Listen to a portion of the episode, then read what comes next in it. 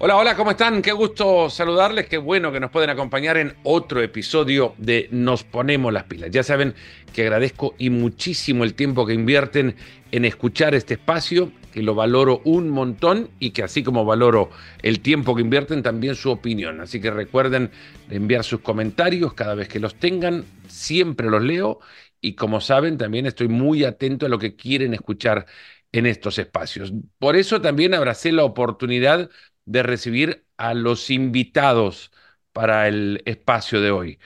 Meses atrás se anunciaba una revolucionaria, atrevida, impactante inversión en el mundo del fútbol femenino.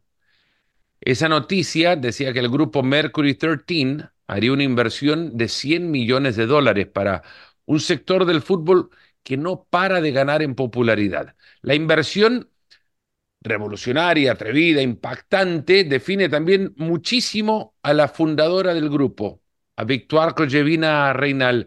Hoy, sin embargo, estamos ante otra noticia. Victoire no está sola. El motivo de esto es que hace un par de días se anunció la incorporación de Mario Malavé, que también nos acompaña hoy y lo hace como co-CEO de Mercury 13. ¿Hablamos de igualdad? ¿Cuánta más igualdad se puede conseguir cuando hay un hombre y una mujer liderando una inversión de casi 100 millones de dólares? Victoire, Mario, bienvenidos. Victoire, ¿cómo estás? Qué gustazo volver a encontrarnos. Igualmente, muchas gracias por tenernos acá. Mario, un placer, un gusto eh, conocerte, un gusto saludarte. Buena apuesta, si vos que venís de ese mundo, buena apuesta entrarle a esto, ¿no? Exactamente, gracias Fernando y gracias por tenernos. Con, mucha, mucho gusto de contarles más sobre el proyecto y todo lo que, lo que la apuesta que estamos tomando. Los co-CEOs de Mercury 13 hoy en Nos Ponemos las Pilas. Victoire, a vos te conozco desde hace un montón de tiempo y tu recorrido ha estado, bueno, desde que nos conocimos siempre ligado al fútbol. Primero eh, como agente de futbolistas, en su mayoría futbolistas de la MLS. No sé si si eh, saltaste a otras ligas o, u otras ligas también sirvieron para en ese entonces tus clientes. Luego la fundación de, un también atrevido proyecto como lo era Gloria, una plataforma que pretendía encontrar todo el mundo del fútbol reunido en un solo espacio y ahora Mercury 13. Pero el fútbol a vos cuando empieza a, a llenarte, a ganarte y a enamorarte. Desde que tengo uso de razón, en Argentina, en Racing, en el Cilindro, un estadio al cual me llevaba mi hermano en una edad muy temprana y en donde me enamoré no solo del fútbol, pero de la comunidad y de lo que significaba para mí poder estar en un lugar en donde de alguna manera no estaba construido para mí, ¿no? Como una mujer em, de, de cinco o seis años, pero siguiéndome sintiendo en casa, que, eso es algo que todavía hasta el día de hoy es muy importante para mí. Es muy curioso esto, ¿no, Vicky? Porque eh, hoy parece normal encontrarnos con mujeres en el mundo del fútbol, en el mundo del deporte. Bueno, se está normalizando encontrarnos con mujeres en el mundo del deporte en, puestos ejecutivos, eh, pero antes no era así. Y antes eh, el fútbol desplazaba a la mujer.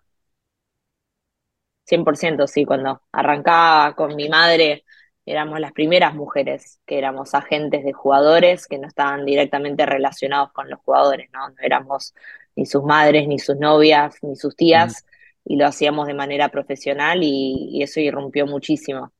Pero desde aquel entonces hasta hoy en día las cosas han cambiado mucho se han avanzado, hay más mujeres cada día en, lugares diferentes dentro del deporte a todos los niveles, pero más importante sobre la cancha, ¿no? Que es lo que faltaba.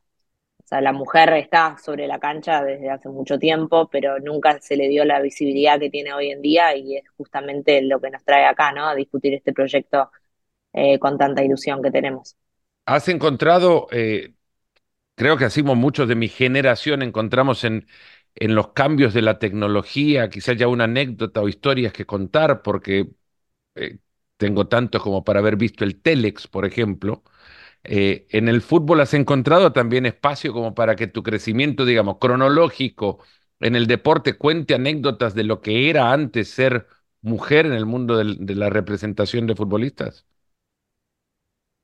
Sí, por supuesto, demasiados cuentos, diría yo. pero mm, son cuentos que, que en realidad lo único que demuestran es que el, el hombre que trabajaba en la industria no estaba acostumbrado a cruzarse con mujeres y, y eran así cosas como que me pidan un café cuando en realidad la reunión la tenían conmigo. Eh, o, o que de alguna manera siempre te, no, no entiendan qué estabas haciendo ahí y que uno tenía que, mostrar que sabía de qué estaba hablando y casi hacer un esfuerzo doble o triple que, el hombre que estaba sentado al lado mío. Eh, pero eso es algo que para mí siempre fue una ventaja. Y lo aprendí en mi madre, que fue una mujer que entró en varias industrias como primer mujer eh, y nunca le tuvo miedo a su género. Al revés, lo usó como una ventaja y es así como, como crecí yo. Y bueno, una vez adentro, entender que uno tiene una responsabilidad, ¿no? De demostrar que las mujeres sí lo podemos hacer, de que eh, una mujer que le gusta usar maquillaje y tacos también le puede gustar el fútbol. Eh, por el lado del fanatismo también, ¿no? Que es algo que para Mercury es muy importante y es la gran visión que tenemos, que las mujeres van a empezar a consumir el fútbol, pero lo consumimos de una manera diferente a los hombres. Eh, y, yo soy un claro ejemplo de eso, ¿no? Fui una fanática del fútbol toda mi vida pero también me gustan otras cosas y a veces quizás no lo consumo de la misma manera que lo hace mi marido, que lo hace vos o que lo hace Mario, eh, pero eso no me hace una consumidora menos importante a la industria. Al revés, yo gasto más plata probablemente que todos ustedes en el fútbol, eh, porque compro pasajes, compro, compro merchandising, compro eh, tickets, hago un montón de cosas y otras mujeres también compartimos eso, ¿no?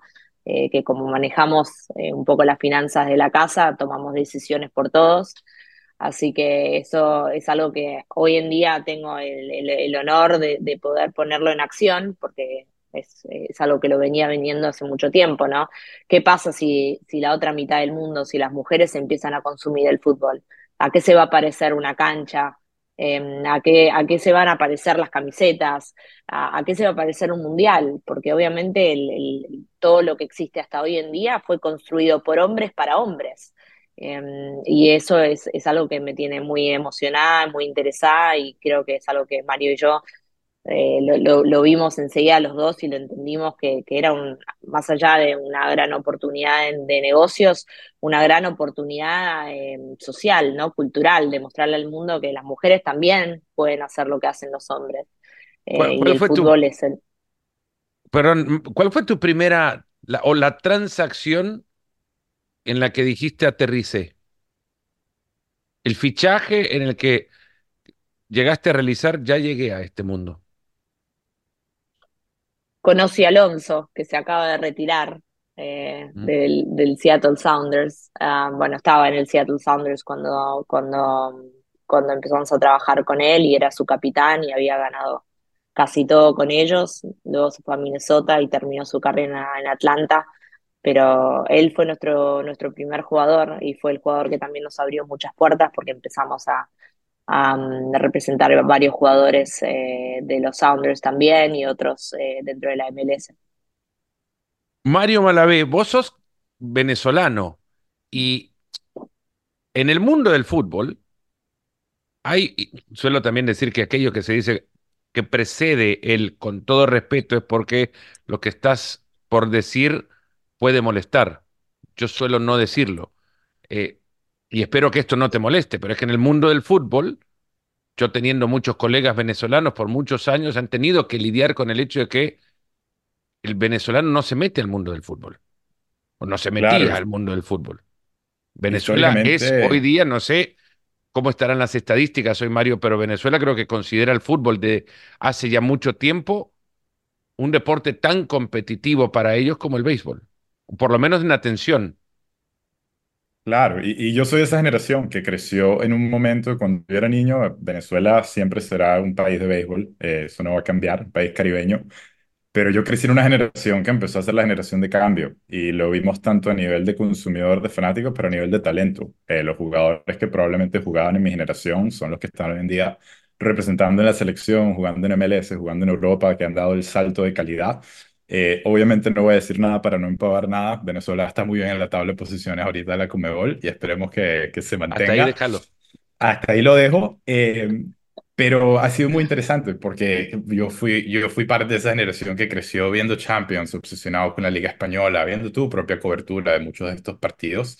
Y hoy en día, te diría, en, en, varias áreas del país y dependiendo de en qué ciudad estés, la gente consume fútbol de la misma manera que consumen béisbol. Eh, entonces yo, yo me siento futbolista, claro que tengo mi equipo de béisbol, pero eh, 100% yo creo que la proyección del fútbol está creciendo muchísimo más en ese país y, y siempre con ese elemento unificador que ha sido la selección, la vino tinto, que para un país que ha pasado por tanto políticamente le ha dado algo en lo que la política no importa y todo el mundo en Venezuela siempre apoya al mm. equipo de la misma manera. Sin meternos en hacer una disección anatómica del fútbol de, de, Venezuela, es muy curioso que ahora que cuando te escuchaba hablar y que estamos ahora reunidos en este espacio para hablar de una inversión multimillonaria en el fútbol femenino, Venezuela, quizás su mayor talento a nivel mundial ha sido una mujer, en Deina Castellano. Sin duda, sin duda, escuché ahí rumores de que, que viene la moda aquí en Estados Unidos eh, pronto. Eh, vamos a ver si se materializa, pero sin duda es un referente a nivel mundial, lo cual siempre enorgulleció mucho a los venezolanos. Eh, y, y, es incluso una historia también inspiradora para otros países que independientemente, y es un tema recurrente que vamos a conversar hoy, el fútbol femenino es una oportunidad, es nueva, es un blank slate. Entonces, incluso para un país como Venezuela, que ha sufrido tanto en la parte masculina, nunca ha ido a un mundial, siempre ha querido llegar, el poder de repente crecer tanto talento y, fomentar tanto talento en el ámbito, en el área femenina, es, es muy inspirador y, muy inspirador para todas las chicas en Venezuela. Entonces, nos encantaría ser una potencia en ese sector, eh, incluso a medida que el, el fútbol masculino sigue evolucionando. Te presentaba hablando de apuestas, porque venís de ese mundo justo. ¿Cómo, cómo presentás al Mario de las apuestas al mundo del negocio? Uh, apuestas es un nombre, uno, una palabra casi fea. Eh, y nosotros siempre, las apuestas es porque empecé una compañía eh, y me presentaría como un emprendedor.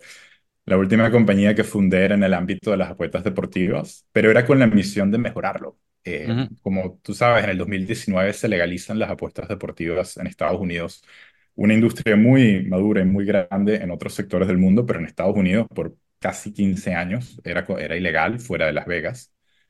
Y yo en ese momento yo estaba em, haciendo mi maestría en negocios y con una colega, con una compañera de clases, nos dimos cuenta que había una oportunidad de crear un producto de apuestas para gente que no se identificaba como apostador. Yo, yo soy una categoría de fanático que soy fanático obsesivo del fútbol, pero no me identifico como un apostador. La idea de ir a un casino y apostar dinero contra la casa se, me hacía mala, nociva, no, no me gustaba. Entonces creamos una plataforma que permitía a la gente apostar cantidades menores contra sus amigos y lo que queríamos fomentar era una, una relación mucho más eh, saludable con las apuestas, de que fuera eh, a sumas más controladas, que siempre fuera un tema social, de que pudiera apostar el 10 dólares a la Vinotinto contra Victuar si juegan contra Argentina, más por poder tener la disputa con ella que por querer hacer un retorno financiero. Obviamente esa apuesta no me ido muy bien, em, pero era, era una propuesta y un concepto muy diferente a lo que se ve hoy en día en el mercado, que es predominantemente el modelo de la casa apostando contra el apostador. Eh, decías palabra nociva, ¿no? Es que en realidad el, es, es una industria que mueve miles de millones en, todo el mundo. Regulada, mover esa cantidad y, luego sin regulación otros tantos. Y, que entra y que puede, eh, bueno, contaminar el juego. Completamente. Eh, yo siento que el riesgo más grande de las apuestas, y esto es algo que siempre trabajamos mucho en Wager, que era el nombre del, emprendimiento y la empresa que lideré por muchos años, era que la clave para esto es mantener límites sobre las cantidades porque nadie va a ir a mañar un partido porque tú y yo apostamos 10 dólares, ¿entiendes? Eso no, no es un riesgo para el deporte. Ahora, cuando la gente empieza a apostar millones, cientos de miles, siempre hay un riesgo y mantener esa línea sagrada del deporte, respetar la integridad del deporte, es vitalmente importante para todos los constituyentes, fanáticos, jugadores, ligas, las mismas casas de apuestas. El segundo que, que hay esos precedentes malos de donde el mundo de las apuestas empieza a ser dañino para el deporte, pierde todo el mundo. Entonces, si hay regulación, en países como Estados Unidos hay regulaciones muy estrictas. Eh, nosotros éramos una entidad licenciada, incluso fuimos la primera compañía en la historia de los Estados Unidos de lograr una licencia para hacer apuestas a nivel social entre amigos. Pero es muy importante siempre adherirse a plataformas legales para justamente poder fomentar y promover que el deporte siempre se mantenga en, en la línea correcta y, y, muy del lado de las apuestas con, una, con un poco de distancia entre las dos industrias. Después Wager ha sido adquirida por Yahoo Sports. Eh, estuviste involucrado en, en, en, el camino, evidentemente, como fundador de la misma, y ahora un nombre en común, Victoire, los, los une. Alexis Ohanian, que estuvo también en este espacio en, en, el, en un podcast de Nos Ponemos las Pilas, y si lo están escuchando ahora mismo, les invito a que visiten el archivo. Eh, con Alexis hablamos en relación a lo que en su momento era la inversión Victoire en tu plataforma de tecnología. La tecnología los une al final también, viene de, de, una parte tecnológica, Mario, lo tuyo era una, una app como Gloria que, pretendía unir al mundo del fútbol.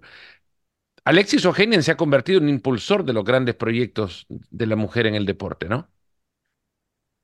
100%, 100%. Ha, ha sido una de estas personas eh, que vienen a cambiar la trayectoria de una industria, porque cuando nadie le prestaba atención, él empezó a hablar y a usar su plataforma, que hoy en día es muy grande, para darle visibilidad a algo que obviamente su esposa ¿no? había hecho durante muchos años, convirtiéndose en una de las mejores atletas de la historia de la humanidad, mujer o hombre.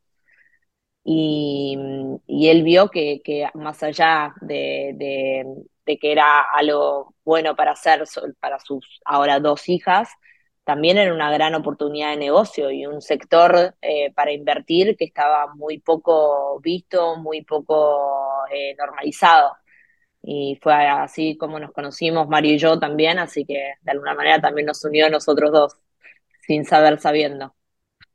Mario, cuando se da la, oportunidad de conocer a, a Victoire, eh, ¿en qué momento entra la posibilidad de la creación de esto que ahora están, bueno, ya antes se había anunciado, pero en lo que es, en lo que ahora empiezan a trabajar como co-CEOs? Casi inmediatamente. Yo siempre digo que fue una conversación, Mercury 13 es el resultado de una conversación continua de cuatro años sobre el fútbol. Eh, Victoria y yo nos conocimos, como bien mencionó ella, porque teníamos a Alexis como inversionista en común en, nuestro, en ambos de nuestros emprendimientos, era el, el inversionista mayoritario. Y los dos éramos emprendedores latinos viviendo en Miami, trabajando con Alexis Ohanian. Entonces nos reunimos para un café de 15 minutos que terminó siendo una conversación de dos horas y media de fútbol y todo fútbol, masculino, femenino, internacional, la MLS, las oportunidades en Latinoamérica, en Europa.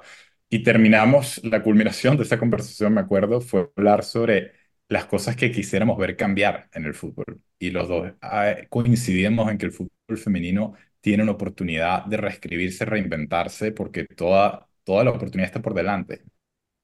Como tú bien sabes, es una industria muy madura, que está, tiene sus equipos, sus mega equipos, es difícil cambiarlo Incluso, ¿sabes? Los últimos eh, intentos de cambiar formatos de liga y las superligas europeas han sido eh, una cosa cuasi religiosa, con la manera como el fútbol tiene que ser de la manera que es y cambia muy lentamente. Eso no pasa en el sector femenino, vemos mucha oportunidad. Entonces los dos teníamos un entusiasmo muy grande de ver en qué momento podíamos unirnos y hacer algo en este ámbito. En ese momento estábamos los dos muy comprometidos con nuestras respectivas compañías, entonces fue nada más una conversación linda que siguió evolucionando pero tres, cuatro años después se dio el momento y, aquí estamos. Mercury 13, una inversión, eh, lo que ya comentábamos en el arranque, una inversión de 100 millones de dólares para el fútbol femenino que nace como todo lo bueno en el mundo debe nacer alrededor de una taza de café. No pasa nada malo alrededor de una taza de café, si se dan cuenta. Eh, hablando de esa o recordando esa reunión, Vicky, hablas, habla Mario de cambios en el fútbol. Los quiero alejar un poco del camino ahora para que desde su, perspectiva me digan, en este momento justo en el que la conversación eh, sitúa a muchos alrededor de la necesidad de hacer cambios porque el fútbol lo ven cada vez menos o lo ven menos que antes.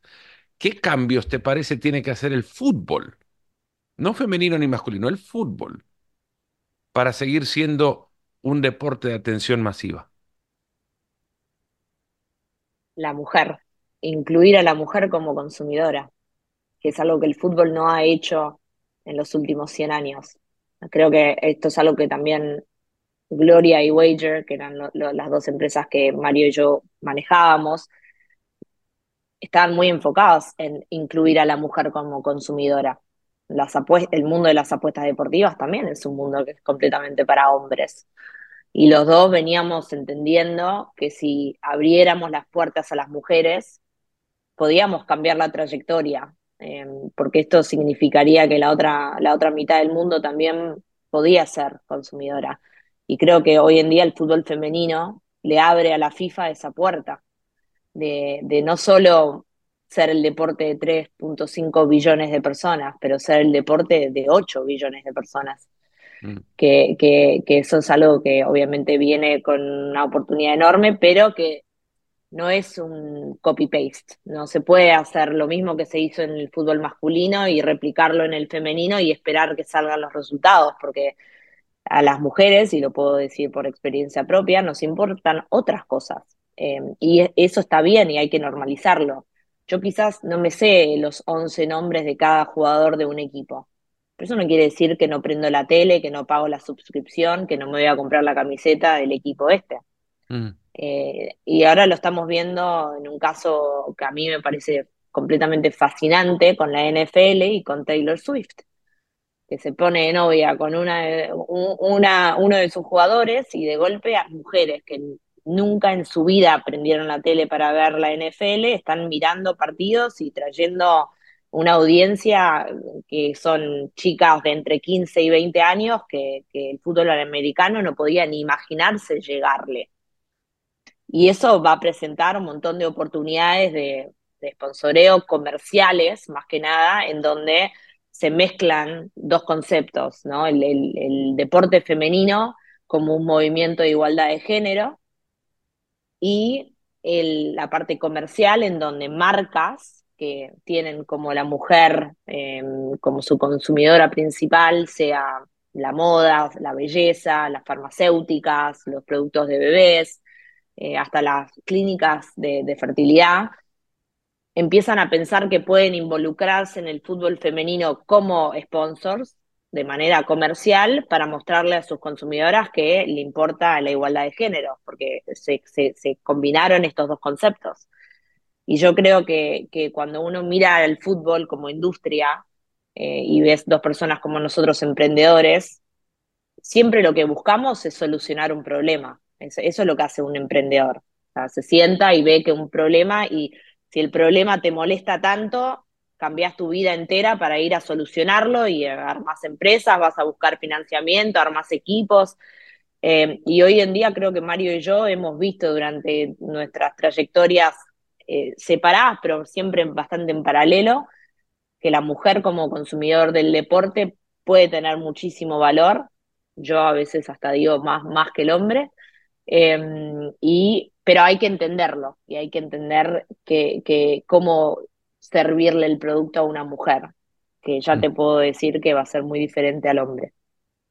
Mario, antes de pasar con vos a la misma pregunta, y creo que te ha dado muchísima ventaja también siguiendo eh, lo que ha respondido ahora Víctor, me llama poderosamente la atención, Vicky, desde tu perspectiva, esta es una pregunta que a Mario no se la puedo hacer, ¿qué le interesa a la mujer en el fútbol? ¿Por qué el interés de la mujer es distinto al, al del hombre? Y esto podrá ser lógico, o si nos vamos a, estructuras de pensamiento eh, de décadas atrás, podríamos pensar que entonces si le vamos a, dar eh, interés a la mujer al fútbol, pues entonces hagamos más cortos los pantalones de los jugadores. En una semejante estupidez como esa podría caer mucho hoy día todavía. Pero ¿qué le interesa a la mujer en el, en el fútbol? A mí me interesa poderosamente entenderlo para saber desde mi lugar cómo se hace más atractivo el fútbol para la mujer. Es una gran pregunta que yo tengo un presentimiento que Mario y yo nos vamos a pasar el resto de nuestras carreras tratando de contestar. Eh, y creo que cuando la, la, contestemos de manera exitosa nos va a ir muy bien. Eh, eso, eso es de verdad lo que yo veo del futuro hay varias cosas, porque a las mujeres hoy en día, hoy en día, le interesa o le atrae el fútbol específicamente el fútbol femenino, por esto que te hablábamos de la igualdad de género. El, el, fútbol femenino se ha convertido en un movimiento de igualdad de género, en donde las mujeres van al estadio a ver un partido de fútbol femenino y se identifican como una persona que va a apoyar, o sea, una mujer que va a apoyar a otra mujer. Entonces, cuando, por ejemplo, pasó este partido histórico en el Camp Nou, en donde el Barcelona jugó contra el Real Madrid y fueron más de 92 mil personas la primera vez y después 93 mil dos semanas más tarde, dentro de ese estadio tenías muchas mujeres, pero también había muchas familias, habían también muchos hombres que decían, yo quiero ir a apoyar, porque tengo, tengo una esposa, tengo hijas, tengo una madre, tengo una hermana, y yo pagando el ticket y entrando al estadio a ver este partido, estoy apoyando este movimiento y yo me estoy identificando como una persona que viene acá a, apoyar y a seguir este camino. Eso para mí es una puerta de entrada, porque una vez que, que, esto pase y que se siga, porque eso uno ya lo ve en todas las audiencias que siguen rompiendo récords en todos los estadios, alrededor del mundo. Eso es lo que lo hace un movimiento, porque no es que está pasando únicamente en Inglaterra o en España o en Estados Unidos, pero ha pasado en Argentina, en Brasil, ha pasado en la India, ha pasado en Marruecos, en África. Está pasando por el mundo entero, en donde de golpe van 10.000, 20.000, 30.000, 40.000 personas a ver un partido de fútbol femenino que esto hace tres años, cuatro años, no era, no era algo que lógicamente la gente se podía imaginar. Ahora, una vez que pasamos esta primera etapa de, que la gente va por una razón tan específica como la de apoyar, empezás a ver fanáticos que empiezan a consumir el fútbol femenino de otra manera, especialmente las generaciones eh, más jóvenes, que son generaciones que eh, todavía no están consumiendo deporte y de golpe por redes sociales, por TikTok, por YouTube, empiezan a ver que hay un mundo que les puede pertenecer a ellas también. y, ¿Y cómo lo siguen? En general no se están sentando a ver 90 minutos del partido, pero sí entran a la página web y se compraron una, una gorra, se compraron una campera, se compraron algo que les pareció canchero con el logo. Porque de vuelta, es un, eh, las marcas hacen que los consumidores puedan decirle al mundo a qué les importa y con qué se identifican. Y el fútbol femenino y sus marcas lo que logran es hacer eso. A una chica de 12, 13, 14, 15 años, eh, seguir un equipo de fútbol femenino le parece canchero, entonces le va a mostrar al mundo eso. Y después uno también entra en la experiencia del estadio. Ir a un partido de fútbol femenino hoy en día es muy accesible para familias enteras porque los tickets no están muy caros, el ambiente es muy seguro, no, no es como el fútbol masculino, que por ejemplo uno va a un partido de la Premier League y tiene que pagar cientos y cientos de libras, y además uno cuando entra, por cada 100 hombres hay una mujer, que eso obviamente es muy intimidante para una mujer. Entonces, tenés ahora un estadio en donde es completamente amistoso, ¿no? En el sentido que es abierto y la atmósfera es buena, y como madre, decís, bueno, puedo llevar a mis dos, tres hijos y a mi esposo, porque también le gusta el fútbol, y hacemos un plan familiar que me ocupa cinco horas del domingo, que además es en un horario, por el partido de fútbol femenino son en general más temprano que de los hombres, entonces da. Ahora, eso está muy al principio, porque hay muchas cosas que estos estadios no están listos para hacer. Por ejemplo, los cochecitos. Yo acabo de tener una hija hace seis meses y todavía no he encontrado un estadio en donde me deje ir con mi cochecito. Entonces, si quiero ir al estadio con mi hija, la tengo que tener a UPA durante los 90 minutos del partido. Entonces, eso tiene que ir cambiando, porque imagínate que si yo puedo entrar con, con, el cochecito o con dos cochecitos, de golpe vas a empezar a tener más consumidores que no son los consumidores que van a ver fútbol masculino. Entonces, hay muchas cosas que pueden hacer dentro del mundo del fútbol para empezar a atraer a la mujer, cosas también tan simples como las bebidas. Yo he hablado de esto bastante. Hoy en día, cuando vas a un estadio, te ofrecen cerveza y un café, pero ¿por qué no me ofreces rosé, por ejemplo, vino rosé? ¿O por qué no me ofreces café con leche de avena, que es una cosa... Pero yo te voy a pagar tres o cuatro veces más por, por esa copa de roseo, por ese café con leche especial que me gusta a mí, y vas a estar generando un montón más en taquilla. Entonces, son, a veces son cosas, detalles menores que hacen que la experiencia sea mejor para la mujer, y a veces son como macro eh, trends que, que, obviamente hay que ir viendo y manejando porque el, el consumidor solo nos va a decir qué le importa a la mujer dentro del fútbol. Mario, ¿qué, ¿qué, tiene que cambiar en el fútbol para que la atención, que evidentemente también ha cambiado porque los patrones de consumo de todo han cambiado, eh, espero que las comidas no terminen más pronto de lo que siempre han tenido que ser, comidas que den espacio para una sobremesa, que, que los cafés no se tomen en la carrera, porque todo parece que va a la carrera, ¿no? Entonces, los patrones de consumo en el fútbol, porque los jóvenes consumen todo de 15 segundos en 15 segundos, parece que lo que quieren es que el partido dure eso también. ¿Cómo se corrige eso y cómo se atrapa la atención de todos los géneros en el fútbol, de todos los géneros?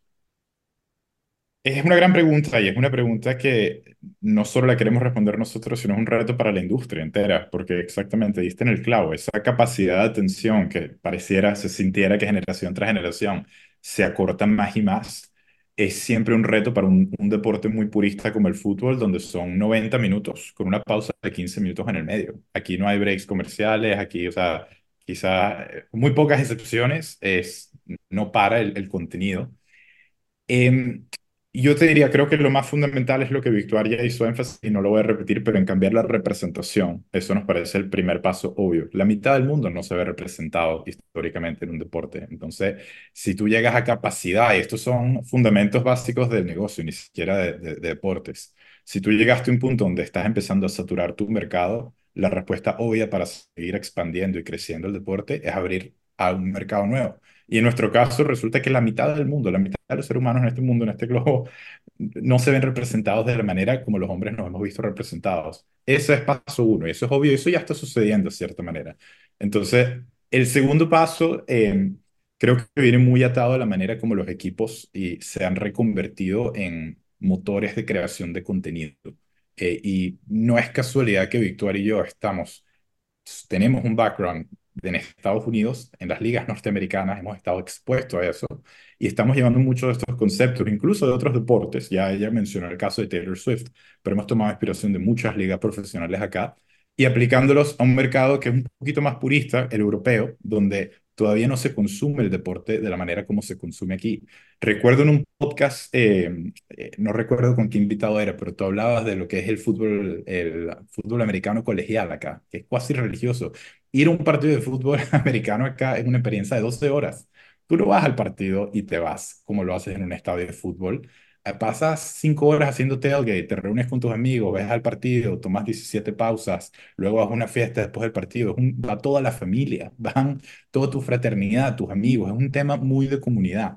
Y eso todavía no hemos visto y va a tomar tiempo, no estamos intentando cambiar ni forzarle la, un cambio cultural a nadie, pero muchos de esos conceptos de intentar repensar y reimaginar el club de fútbol como un ente cultural que crea contenido constante, y da entretenimiento los siete días de la semana, no simplemente los 90 minutos del partido, es probablemente la dirección estratégica en la que los, los mejores clubes ya están moviéndose y donde nosotros vemos mucha oportunidad para los clubes que compremos. De, nuevo, repensarlos como mucho más que un equipo que juega 90 minutos, sino como un ente que promueve y genera entretenimiento siete días, 24 horas.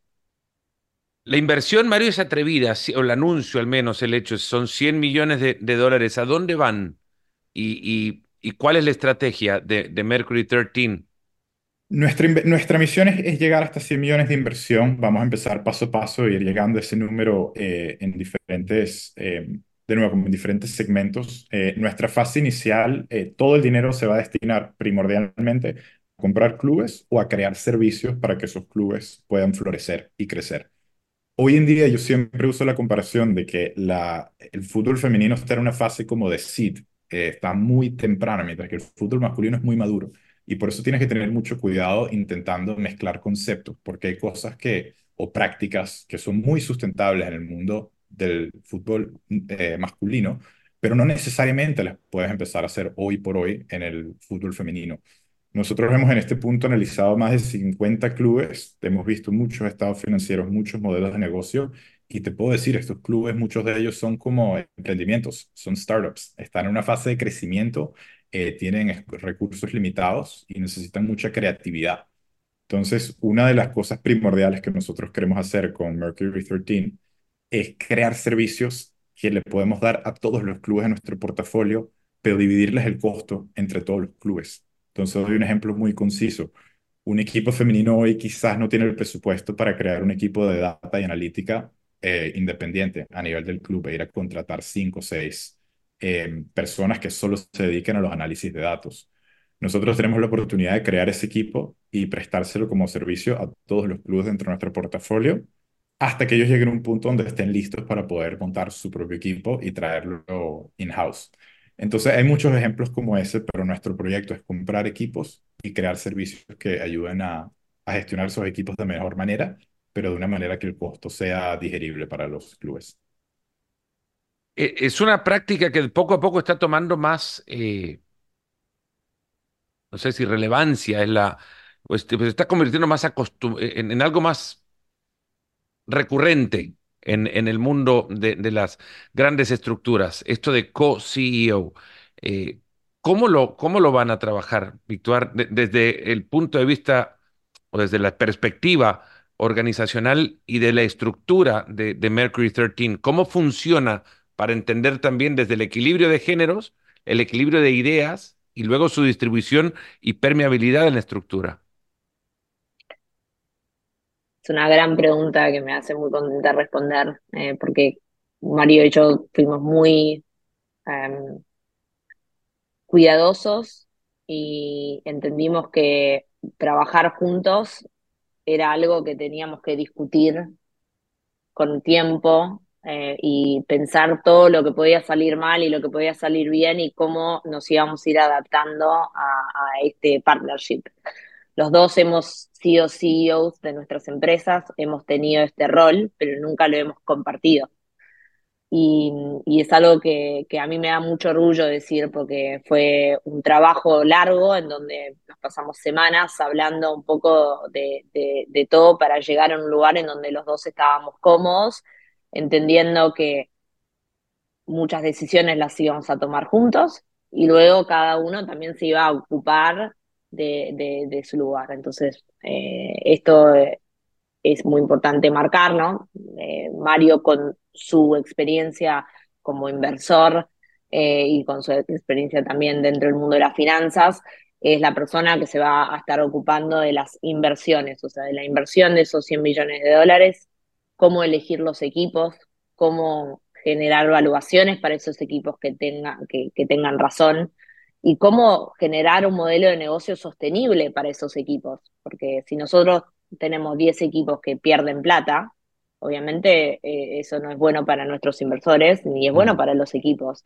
Entonces, esto, este concepto que habla mucho Mario de reescribir las reglas, el fútbol como negocio eh, del lado masculino, en, varias ocasiones se ha demostrado como un pésimo negocio, porque no, no, no es sustentable con el tiempo porque los jugadores salen muy caros, hay muchas cuestiones ¿no? que hacen que no sea sostenible. Entonces, mucho de lo que va a estar haciendo Mario es eh, ayudar a, pensar en el futuro del equipo y tomar decisiones justamente para que ese equipo se pueda sostener eh, independientemente, porque esa independencia es fundamental para que el fútbol femenino eh, sea exitoso. hoy en día el fútbol femenino siempre estuvo de alguna manera en la sombra del masculino, especialmente aquellos eh, clubes en donde tienen un equipo masculino y uno femenino, obviamente nunca es la prioridad. Entonces acá tenemos la oportunidad de darle la prioridad de, todo, de recursos, eh, eh, prioridad financiera, pero se tienen que hacer con una visión a largo plazo. Ahora, ¿cómo hacemos y cómo generamos ese modelo de negocio sostenible? Es con la parte comercial, que viene a ser de, de lo que yo me voy a encargar, ¿no? ¿Cómo hacemos para que estos clubes no dependan de, primero, su resultado deportivo, segundo, de las subvenciones, que hoy en día el fútbol femenino, muchos de sus ingresos son subvenciones que vienen de la FIFA, vienen de sus, de sus federaciones, vienen hasta de los gobiernos. Em, y se pueden mantener y seguir creciendo para después poder invertir para que em, justamente los resultados deportivos reflejen ese éxito. Entonces, la parte comercial acá viene a ser una parte muy importante de nuestra estrategia, en donde vamos a buscar sponsors que en algunos casos trabajarán con todos los clubes de nuestros portfolios, en otros casos particulares por, por región, ¿no? Porque una cosa que no hablamos es que estamos limitados a comprar un equipo por país, porque obviamente no podemos estar eh, con, más de un equipo en una liga.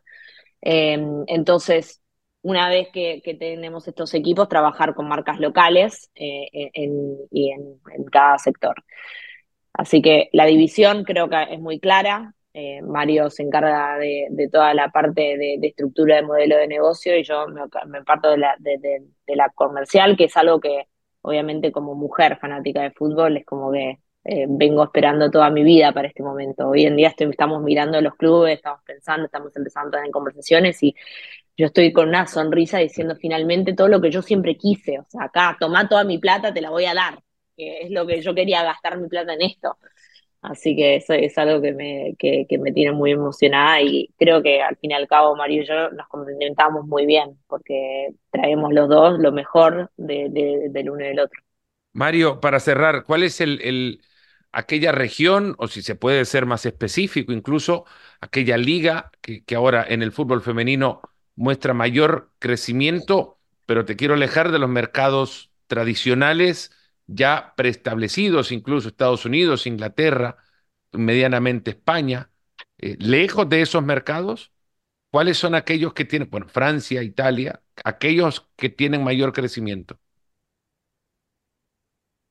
Diría, repetiría uno en Europa, todo uno por continente. En Europa repetiría el mercado italiano. Siento que es un mercado que tiene una proyección muy importante, que hoy en día en el fútbol femenino no es considerada dentro de las grandes ligas, pero nosotros creemos que eso va a cambiar rápidamente. Es un equipo, es un país que obviamente tiene una cultura muy rica y una historia alrededor del fútbol muy importante, pero donde la parte femenina está unos años atrás de lo que ha sido España, de lo que ha sido Francia, de lo que ha sido obviamente Inglaterra, Alemania. Entonces, en Europa te diría que ese es uno de los mercados con bastante proyección, que a pesar de los nombres que ves en la liga, que son grandes clubes, Milan, la Roma, la Juventus, el Inter, eh, la Fiorentina, todavía necesita más inversión y somos muy optimistas en el, en el crecimiento de ese mercado. Fuera de eso, te diría, nos interesa muchísimo casi el continente entero sudamericano. Lo que está pasando en Sudamérica todavía es una infraestructura que no es comparable a la europea, obviamente, y todavía las oportunidades eh, y el desarrollo no es el mismo, pero como para lo mismo, y esto sí es una similaridad con el fútbol masculino, la cuna de talento que va a ser, eh, que va a ser el continente cuando se despierte el auge completo del fútbol femenino va a ser tremendo. Hoy en día el fútbol femenino está dominado por superestrellas de, manera consecuente los países que llevan más tiempo invirtiendo en el fútbol femenino. Muchos países nórdicos, países de Europa del Norte, obviamente ahorita España está teniendo un gran momento y una gran generación de futbolistas. Yo creo que en los próximos cinco años vas a ver despertar al continente sudamericano como el continente que va a venir a dominar todo lo que es la parte de talento. Entonces, obviamente como dos latinos en este mundo nos enorgullece, pero al mismo tiempo sentimos que estamos bien posicionados para capitalizar eso y, y ojalá poder ayudar a acelerarlo. Entonces nos encantaría tener un club o varios clubes en Sudamérica, en países claves, para poder poner nuestro granito de arena en fomentar el desarrollo en Sudamérica, no solamente en Europa. Los jóvenes latinoamericanos que entran en una industria también joven y que lo están haciendo con una energía brutal. Eh, la fundadora de Mercury 13, Vicky Collevina, muchas gracias. De verdad, Víctor, por habernos acompañado. Mario, ha sido un gusto enorme conocerte y ansioso por saber el, resultado de este eh, ambicioso, atrevido e impactante proyecto en el fútbol femenino. Mercury 13, eh, ahora comandado por dos CEOs. Víctor, Mario, muchas gracias. Muchas gracias, Fernando y a ustedes también por haber llegado hasta acá y haber escuchado otro episodio más de Nos Ponemos las Pilas. Será hasta la próxima semana. Saludos y pórtense bien. Nada cuesta. Y ojo, recuerden, yo creo que lo que se pueden llevar de este episodio, además de todo lo que han escuchado, es que nada malo sucede alrededor de una taza de café.